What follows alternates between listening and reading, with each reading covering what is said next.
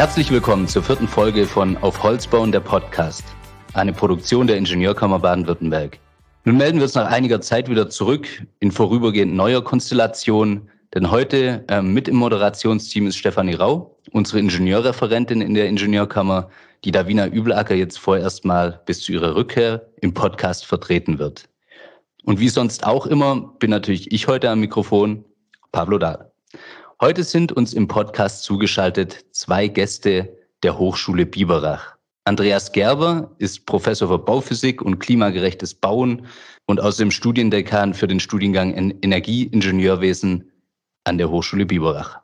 Und außerdem zu Gast ist Lena Frühschütz, wissenschaftliche Mitarbeiterin am Institut für Gebäude und Energiesysteme an der Hochschule. Herzlich willkommen. Wir freuen uns auf jeden Fall, dass Sie heute beide zugeschaltet sind. Und das Spannende ist ja, dass Sie ein Projekt leiten, ähm, um, die es, um das es heute im Podcast gehen wird. Ähm, die Hochschule Biberach nimmt ja an dem, an dem Hochschulwettbewerb Solar Decathlon Europe 21, kurz SDE 21 teil. Und in diesem internationalen Wettbewerb treten 18 Hochschulteams aus elf verschiedenen Ländern gegeneinander an, um innovative Ideen für das Bauen und Wohnen der Zukunft anhand eines echten Stadtviertels in Wuppertal zu planen, zu bauen und dann aber auch tatsächlich zu betreiben. Ja, Herr Gerber und Frau Frühschütz treten hier für die Hochschule Biberach mit einem interdisziplinären Team an, das sich X4S nennt. Dann die Frage an Sie, Frau Frühschütz.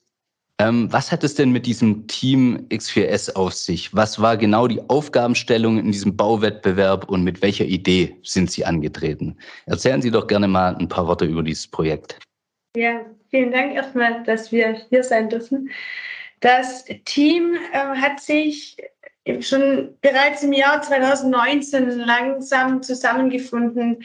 Ähm, wir haben uns dort für diesen Wettbewerb Solar Decathlon beworben. Das war für uns das Spannende, dass es zum ersten Mal auch ein, ähm, einen Schirm über diesen Wettbewerb gab, und zwar diese Einbettung in den städtischen Kontext. Ähm, die Wettbewerbe zuvor, da ging es vor allem um innovatives Bauen, ähm, aber es wurde wenig darauf geachtet, welche Materialien verbaut werden und wie dann auch zum Beispiel der Lebenszyklus der Materialien dann auch ist. Ähm, das hat uns auch dazu bewegt, uns zu bewerben und das hat uns auch dazu bewegt, unseren Teamname so zu wählen, weil X4S ist auch die Abkürzung für Extension for Sustainability. Das heißt, wir planen, es ist nämlich auch unsere Bauaufgabe, eine nachhaltige Aufstockung. Die Bauaufgabe haben wir uns nämlich auch ähm, direkt ausgewählt. Vom Veranstalter hatten wir äh, drei Bauaufgaben bekommen. Eine Aufstockung, einen Lückenschluss und eine Erweiterung.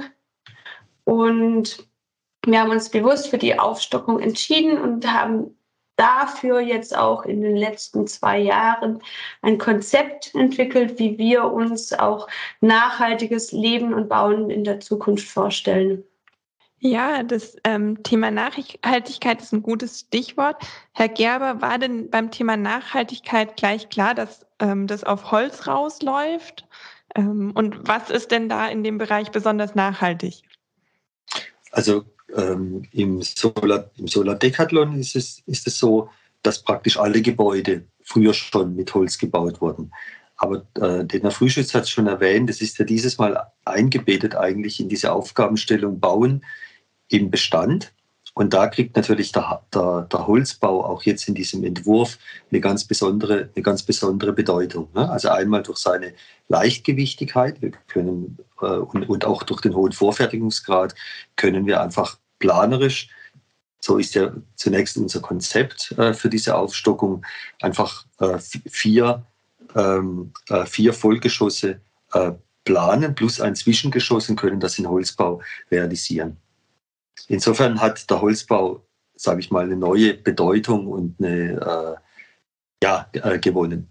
Was ist denn, Sie hatten jetzt schon erwähnt, äh, Aufstockung und Holzbau, aber generell, was ist denn beim, beim Holzbau jetzt das Besondere? Ist es äh, nur die Leichtigkeit äh, des, des Baustoffs Holz, dass der jetzt oft für ähm, solche äh, Aufstockungsprojekte verwendet wird? War vielleicht sogar der Holzbau in diesem in dieser ähm, Aufgabe zur Aufstockung eines, äh, eines Gebäudes Voraussetzung oder wie kamen Sie dann darauf, mit Holz aufzustocken? Also natürlich ähm, ist es auch unter dem Nachhaltigkeitsaspekt äh, so, so, sozusagen ein, ein, ein großes Plus. Und tatsächlich haben wir einen Schwerpunkt gelegt auf die Wieder- und Weiterverwendung auch von Holz. Ne? Also sozusagen Holz im, im Bauwesen als langfristiger CO2-Speicher. Langfristig bedeutet deutlich länger als die übliche Lebensdauer von 80 Jahren. Deswegen kommt der Wieder- und Weiterverwendbarkeit auch von Holzbauteilen eine große Bedeutung zu. Ja, jetzt ist das ja ein Holzbau und ähm, da kann ich, könnte ich mir vorstellen, dass man da auch beim Brandschutz irgendwie besonders was beachten muss. Äh, Frau Frischitz, wie haben Sie das gemacht? Wie sind Sie an das Thema Brandschutz im Holzbau rangegangen? Tatsächlich haben wir da das Glück, dass wir ein sehr gutes Brandschutzbüro an der Hand haben, die sich ganz viel mit Brandschutz im Holzbau auch beschäftigen. Ähm, hätten wir jetzt nur mit einem Geschoss aufgestockt, war, was auch ganz am Anfang ähm, in der Planung war oder im Gespräch war, ähm, wäre der Brandschutz gar kein Problem gewesen. Ähm, eingeschossige Aufstockungen gibt es ganz oft. Wenn wir jetzt aber mit vier Geschossen auf ein bestehendes Gebäude äh, gehen, dann sind wir in einer anderen Brandschutzklasse und dann haben wir auch ganz andere Anforderungen, was uns erstmals vor große Herausforderungen gestellt hat, muss ich ehrlich sagen. Und ähm, wir sind, wie man es jetzt auch so oft kennt im Holzbau, ähm, das Treppenhaus wird aus Beton gemacht, die ähm, Wände werden gekapselt. Das war alles nicht unsere Ziele. Also so sehen wir auch nicht ähm, nachhaltiges und auch zukunftsträchtiges Bauen im Holz.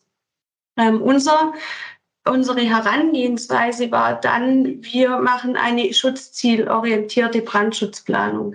Das heißt, es gibt die drei großen Schutzziele, die es äh, die zu bewahren sind und daran ähm, haben wir dann auch unser Brandschutzkonzept ausgearbeitet, wo wir dann auch ganz klar Rettungswege definiert haben, wo wir ganz klar unsere Brandabschnitte definiert haben. Da geht es dann auch um die Trennung zwischen Neubau und Altbau, gerade bei einer Aufstockung. Wie viel kann ich dann auch in Bestand eingreifen? Wo sind meine Zugänge? Es war eine sehr intensive Planung, aber ähm, wir haben da, glaube ich, auch einen ganz guten Weg gefunden und haben auch da ähm, uns teilweise noch außerhalb der Norm bewegt mit unserer Planung. Auch im, in der Voraussicht, dass sich in der ähm, Norm dann auch zukünftig noch einiges tun muss. Nun ha haben Sie ja gesagt, dass ähm, auch ein Brandschutzbüro ähm, sozusagen im, im Projektteam mitwirkt, um das ganze Brandschutztechnische abzudecken. Es war ja, wie wir ja schon gesagt haben, ein interdisziplinäres Team, das jetzt die ganze Planung äh, für den äh, für X4S äh, macht. Wer ist denn da ähm, oder welche Fachdisziplinen sind denn jetzt in diesem Team noch vertreten und gerade am Werk? Genau, also es hat sich jetzt auch ein bisschen ähm, gewandelt. In der Planungsphase ähm, waren es vor allem die Studenten aus den ähm, Studiengängen Architektur, Energieingenieurwesen, Bauingenieurwesen und Projektingenieur, also Projektmanager, Entschuldigung. Ähm, die haben vor allem die Planung gemacht. Ähm, jetzt, ähm, da es sich immer mehr auf die Ausführung konzentriert, sind vor allem unsere Holzbauer ähm, die Ausführenden. An der Hochschule Biberach gibt es dieses Biberacher Modell. Das heißt, wir haben hier ausgelernte Zimmerer, die bei uns studieren und die auch vor allem ähm, unsere Vorfertigung gerade mit der Unterstützung vom Zimmerer Ausbildungszentrum hier in Biberach auch durchführen. Dann haben wir ähm, auch noch ähm, Unterstützung natürlich von den ganzen Professoren aus den Studiengängen und dann auch teilweise noch ähm, von ähm, anderen kompetenten Fachingenieurin, sage ich jetzt mal, die entweder hier an der Hochschule sind oder auch so punktuell dann auch zu dazukommen und auch Unterstützung aus den ähm, Firmen, teilweise, die uns dann auch unsere Partner, die uns dann mit ähm, Know-how und auch Dienstleistungen unterstützen. Von dem her nicht nur, also geht dieses Projekt, dieses Studentenprojekt tatsächlich auch drüber hinaus. Es ist so ein großes Ganzes. Genau, und führt, wenn ich ergänzen darf, führt eben dazu, dass Disziplinen, die bisher kaum miteinander geredet haben, Architekten und Projektmanager, Haustechniker und Projektmanager oder Haustechniker und Architekten oder Bauingenieure, plötzlich an, anfangen miteinander zu reden und merken, dass die Arbeit des einen auf der Arbeit des anderen aufbaut oder darauf beruht und dass es da Abhängigkeiten gibt. Ähm, und natürlich ist auch der, sage jetzt mal, der wissenschaftliche Input auf der einen Seite, aber auch der praktische Input von den Firmenpartnern, eine, ich sage jetzt mal, ein ganz wichtiger Aspekt äh, für uns im Projekt. Ist es dann auch so, dass es jetzt gerade speziell beim Holzbau besonders wichtig ist, dass man da so interdisziplinär zusammenarbeitet, weil ja auch, Sie hatten vorher schon erwähnt, viel im Voraus geplant wird? Also im Holzbau ist tatsächlich die digitale Planung schon sehr weit. Man kann sehr viel vorfertigen und alles, was vorgefertigt wird und digital geplant wird, ist dann auch im besten Fall gewerkeübergreifend. Das heißt, ich im besten Fall plane ich zuvor, wo meine ganzen Durchbrüche hinkommen, da wir ja auch zum Beispiel mit Massivholzwänden arbeiten. Und wenn dort ein Kabelkanal reinkommt, dann sollte der nicht sichtbar sein. Sollte der versteckt sein, das heißt, es muss zuvor auch durchgeführt sein und dadurch auch zuvor geplant sein. Drum ist es ähm, ich möchte nicht sagen nur im Holzbau, aber auch im Holzbau sehr wichtig, dass ähm, die Planung mit allen Gewerken schon stattfindet und diese baubegleitende Planung eigentlich auch eher ähm, der Vergangenheit angehören sollte. Also man sieht es auch daran, wir haben mit dem Zimmerer Ausbildungszentrum beispielsweise in, in, in Biberach ähm, wöchentlich oder zweiwöchentlich Meetings, also wo nicht gebaut wird, sondern wo gemeinsam geplant wird. Und wir setzen bei der Technik auf eine Solarfassade und Sie können sich vorstellen, dass es eine Herausforderung ist, eine solche Solarfassade, also thermische Solarfassade, thermisch-photovoltaische Solarfassade in so ein Holzgebäude oder in so eine Holzfassade tatsächlich zu integrieren mit all den Abdichtungsebenen äh, äh, äh, etc.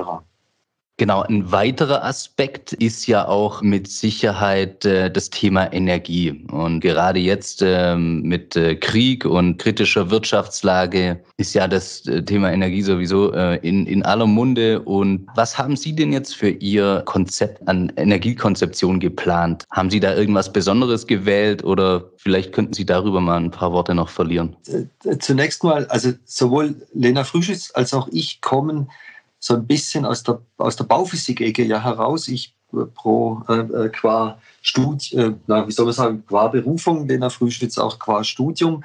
Und ähm, und zwar ist vor allen Dingen von, von vornherein ein Anliegen, erstmal einen niedrigen Energiebedarf zu erreichen. Das heißt, eine Gebäudehülle, die ähm, gute Dämmeigenschaften aufweist, die ein gut ausbalanciertes Verhältnis von Fensterflächen zu opaken Flächen für den Sommer, sommerlichen Wärmeschutz ausweist. Und, und äh, diese, diese Konzeption schafft im Grunde die Voraussetzung, um dann eine relativ einfache Energietechnik ein, einzubauen.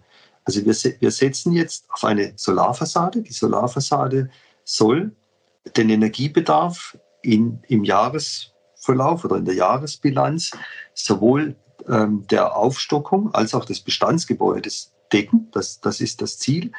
Ähm, wir setzen eine Wärmepumpe ein, wir setzen äh, Wärmerückgewinnung äh, in, der, in, der, in, der, in der Lüftungstechnik ähm, natürlich ein. Ähm, genau, aber es ist eine, eine konsequent, konsequent vereinfachte Technologie und vielleicht eine Besonderheit, die wir nutzen, und das ist halt ein Spezifikum des Holzbaus an der Stelle. Wir, wir benötigen ja für die, für die Trittschalldämmung ähm, eine gewisse Beschwerung auf der, auf, der, auf der massiven Holzdecke und diese nutzen wir zeitgleich ähm, als Speicher. Also wir, wir, aktivieren sozusagen diese äh, Beschwerung thermisch. Das ist, äh, glaube ich, etwas, was auch relativ neu ist. Ne? Also was, was eine tatsächliche Innovation auch darstellt innerhalb dieses Projektes. Ja, spannend. Ähm, Gibt es denn noch andere Sachen, wo Sie sagen, oh, da sind jetzt so direkte Erkenntnisse aus der Forschung, also von der Hochschule, neueste Erkenntnisse mit in das Projekt eingeflossen? Also es gibt, ach, es gibt eine ganze, es gibt eine ganze, es gibt eine ganze Reihe von, von, von, von Dingen. Also beispielsweise diese photovoltaisch-thermischen Kollektoren. Da sind wir die ersten, die diese Kollektoren in die Fassade integrieren das ist jetzt, das ist jetzt Neuland. Wir setzen eine neue äh, Art von Photovoltaik auf dem Dach ein. Das sind röhrenförmige Solarkollektoren, also Quatsch, Photovoltaik-Module, wie sie eigentlich für die Agri-Photovoltaik, also sprich die Kombination aus Landwirtschaft und Stromgewinnung auf landwirtschaftlichen Flächen eigentlich eingesetzt wird. Damit gestalten wir einen, einen Dachgarten. Wir verwenden ein äh, äh, Gleichstrom, Wechselstrom, Hybridsystem, also Verbraucher mit hohen Leistungen, Waschmaschine, äh, der Herd und so weiter, die laufen auf Wechselstrom, ganz wie sie es alle im Haushalt haben. Die Kleinverbraucher, das ist der große Rest, läuft auf Gleichstrom. Ähm, einfach deswegen, weil wir, weil wir dort ein bisschen effizienter sind als äh, mit der herkömmlichen Technologie. Wir haben ein, ähm, ein Batteriesystem, was wir mit Second-Life-Batterien bestücken können, etc. Also es sind eine ganze, sind eine ganze Reihe ganze Reihe, glaube ich, von Innovationen. Und wir versuchen auch beispielsweise die Stromverteilung dieses äh, Gleichstromsystems direkt in, ähm, in unsere Wände zu integrieren. Das werden wir tun, sodass man so, so ein Schienensystem hat, wo man dann seine Verbraucher äh, sozusagen einstöpselt. Und das ist direkt integriert in die Massivholzwände. Das ist ein bisschen prototypisch, aber mal neues Denken in, in einem solchen Projekt äh, ist natürlich auch ein Thema und uns ein Anliegen. Ja, das sind ja natürlich lauter Dinge, die ähm, jetzt noch äh, in, äh, würde ich mal, in herkömmlichen Bauten sagen, ungewöhnlich sind. Ähm, in welchem Planungsstadium befindet sich denn das Projekt? Also nach der Planung wird es ja irgendwann äh, vermutlich äh, auch baulich umgesetzt werden und wo könnten Sie sich denn vorstellen, werden dann ähm, Erkenntnisse, Innovationen aus diesem Gebäude vielleicht in die, in die Haus- und Gebäudetechnik herkömmlicher Bauten in der Industrie vielleicht dann auch umgesetzt werden? Ja, tatsächlich werden wir in drei Wochen unsere LKWs beladen mit unseren vorgefertigten Elementen und nach Wuppertal zum Finale fahren. Das heißt, wir sind schon seit jetzt zwei Monaten in der Fertigung drin, in der Vorfertigung drin äh, die Planungsphase hätte eigentlich schon lang abgeschlossen sein sollten. Da wir auch in Anführungsstrichen nur Studenten sind, hat das nicht ganz so funktioniert mit diesem, wir sind fertig mit Planern und wir fangen jetzt mit Ausführen an. Das heißt, wir haben auch ein Stück weit baubegleitende Planung gemacht, äh, sind auch immer noch an ein paar Ecken dran, wo wir noch nicht ganz eine Lösung dafür wissen. Äh, trotz alledem sind wir mittendrin in der Ausführung, haben jetzt auch nur noch zwei Wände zu fertigen und sind dann mit unserer Gebäudehülle und mit unseren Wänden auch einfach schon fertig. Das heißt, es ist ein Ende in Sicht.